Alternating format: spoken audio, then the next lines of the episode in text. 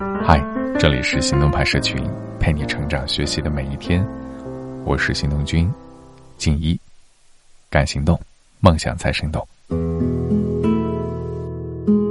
找工作的时候，最害怕，同时也是最期待的一个环节，就是谈薪资。这里特别用了一个“谈”字，意味着薪资是谈出来的。你想要多少的薪资，你能说服别人给你多少薪资，都是你和 HR。一步一步商谈出来的，所以其中很多隐藏秘籍，是能影响到你的工资高低，甚至决定了你以后的职业发展空间的。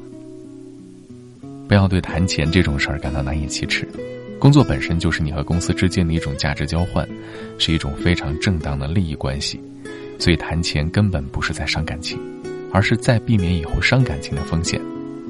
所以呢，首先啊，心里要有数，而且理直气壮的去跟 HR 谈薪资吧。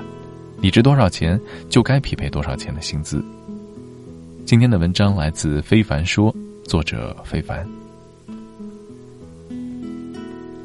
对于你值多少钱这件事儿，是市场能够给到的价格，你对市场的了解，加上你的谈判技巧等多方面因素所决定的。说到底，就是你期望工资的满足程度和你对市场价格的了解程度两个因素来决定。如何知道市场能 offer 多少呢？对一般的职场人来讲，要了解市场价格，不妨从以下几个方面入手：积累同行业人脉，认识结交同行或者亲戚朋友、学姐学长、老师等人脉资源；链接行业薪酬专家，比如同行业 HR 和行业资深的猎头；利用搜索渠道，比如前程无忧、智联招聘、知乎等等。你完全可以把自己定位为一个薪酬调研的小机构，平时注意积累和搜集市场数据。通过刚刚说过的那些渠道，你可以大体了解市场薪酬范围，然后设定好自己的底线价格、市场价格和理想价格。通常来说，底线价格小于市场价格，小于理想价格。比如，根据你了解市场某职位薪酬范围是一万到一万一左右，那么你应该报多少合适呢？在给企业方报价的时候，先自己回答一个问题：低于多少我不会接受。低于一万你会去吗？你会去。低于九千你会去吗？你也愿意去。那这就是你大致的底线价格。低于八千你去吗？你坚定的回答不会。那么在谈判环节报一万二到一万三就是比较明智的价格，也就是高于市场价格的理想工资。而你的底线价格大体是九千到一万。这个期间最重要的就是通过面试来试探市场对你的反馈，总结自己的能力和经验，在这个市场上到底值多少。那薪酬谈判是不是有策略呢？答案当然是有。很多人跳槽的时候都不清楚市场的情况，正好有猎头或者朋友介绍了一个机会，就挖空心思想谈一个理想的 offer。这种想法是比较幼稚的，因为你并不了解市场对你的反馈，报价也是瞎报，高低也不清楚。所以你需要策略。策略一：通过面试积累经验，检验自己在市场上的价格。成熟的职场人在一个岗位工作一年半到两年以上，就应该主动到市场上看看机会，检验一下自己目前的工作内容、能力和经验，在市场上是否有价值，市场的真实反应到底怎样。同时可以尝试报理想价格，看市场给到自己的真实反馈。我们可以通过面试积累面试经验。增加自信，了解市场价格。总之，市场是最好的试金石。策略二是跳槽之前设定好合理的找工作时间，尽量手里有 offer 再去谈 offer。很多人跳槽的时候呢，都是在本公司做不下去了，可能是跟领导闹翻了，或者是把客户得罪了，或者是和同事撕了，还有的人是常年不升职加薪，太委屈了才狠下心重新找工作。从跳槽时机的角度来说，最好在职业上升期或者在公司风光一时的时候呢离开，这个时候你在市场上才会获得最高的溢价。另外，可以给自己设定合理的跳槽时间，比如用六个月左右的时间找到合适的机会，再找几家公司练练手，不要一开始就投自己的理想企业，等到你练手差不多了再投。如果在练手的过程中拿到几个 offer，可以先 hold 住，拿着 offer 和理想雇主谈 offer。练手的好处是可以在理想雇主面试环节表现出最佳状态。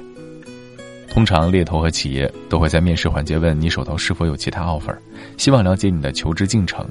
如果候选人说“我手里已经有几个 offer”，自然是有底气，因为这就是谈判的重要筹码。策略三是先发制人，高开低走，附加协议。市场上的中高端职位，猎头和企业方对候选人的薪酬都是 open 的。所谓 open，就是根据候选人目前的整体薪酬包，根据市场情况对他的能力进行评估，给予一定的合理涨幅。在面试的最后环节，企业方会抛出关键问题：呃，你期望的工资是多少啊？我建议先发制人，在了解了市场价格的前提下。所以当然是我们先报出理想价格，我们先报，主动权就在我们。况且我们心里知道企业的价格和我们能接受的底线。那么，当企业问你的期望工资的时候，你就直接在你的理想薪酬再高一点你有百分之八十的可能拿到理想的薪酬。而候选人通常会犯的致命错误，就是在报价的那一刻突然怂了，自降身价。比如，明明心里想好了理想价格是一万二。面试官问出问题的那一刻，嘴就不听使唤的报出了一万。企业经过第二轮谈判开出了九千的价格，直接击穿到你的底线价格。然后你想，好吧，那就接受吧。这样的场面和谈判过程非常常见。所谓高开低走，也是给企业一点商谈的空间。当然，也有一些情况，基于你报出的价格在企业的薪酬架构里属于低价位，企业也不会和你讨价还价，会直接给你 offer。市场上大部分情况是企业会和候选人进行谈判，也就是一轮到两轮，你提出一个报价，企业说 OK，或者说稍微的调整一下期望。那薪酬谈判当中常见的坑有哪一些呢？大坑一，就是用奖金来压低底薪。有的企业方在谈判中会提到，他们的底薪不高，但是奖金可观，希望你降低底薪要求。而实际情况是，奖金因为种种情况几乎不发放，或者和当初面试时候说的奖金相差甚远。我们也有应对策略，谈奖金部分的时候啊，都是目标奖金数字，有的是年薪百分之十五，有的公司目标奖金达到年薪的百分之五十，还有的根据业务情况发放季度奖金、半年奖金等等。但是不要轻易的相信这个目标数字，没有实际意义。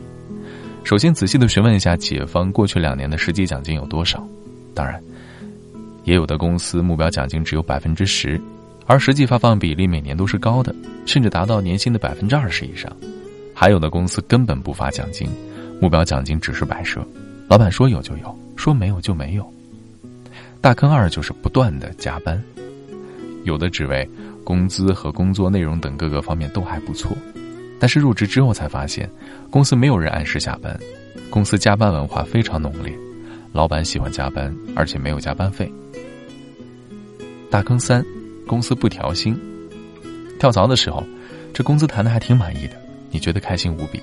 结果加入公司后发现，每年薪资调整就只有百分之一到百分之二，或者只有几百块，CPI 都追不上，相当于变相的降薪了。那你在面试环节当中就需要问清楚公司普调比例和加薪政策，比如去年的加薪幅度是多少了。加薪考核的指标是什么了？一个合格的 HR 一定会告诉你，因为那是他的职业素养的体现。要是不告诉你的话，证明这家公司也没什么待的必要了。其实，你没有实际谈判经验，说什么优雅机智谈薪水都是瞎扯。让自己投入到市场中去体会一下吧。实践出真知，祝你谈到你想要的薪资啊！今天的关键词是。薪酬。 드라마에서 흔히 나오는 뻔한 사랑 이야기 왜 자꾸 눈에서 눈물이 흘러나오는 걸까 내 옆에 있는 이 마이크를 잡고 난 이 노래를 불러. 라디오에서 흘러나오는 흔한 연인들 얘기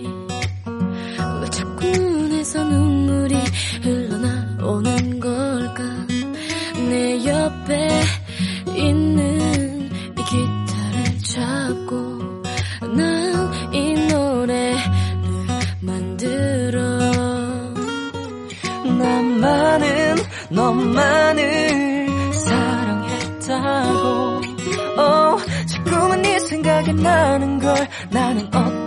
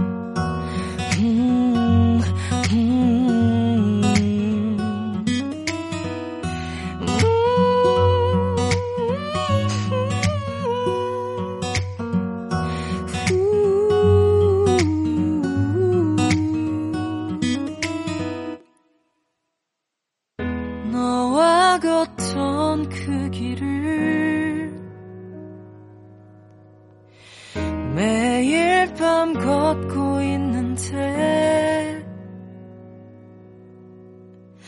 믿고 싶지 않은 우리의 모습을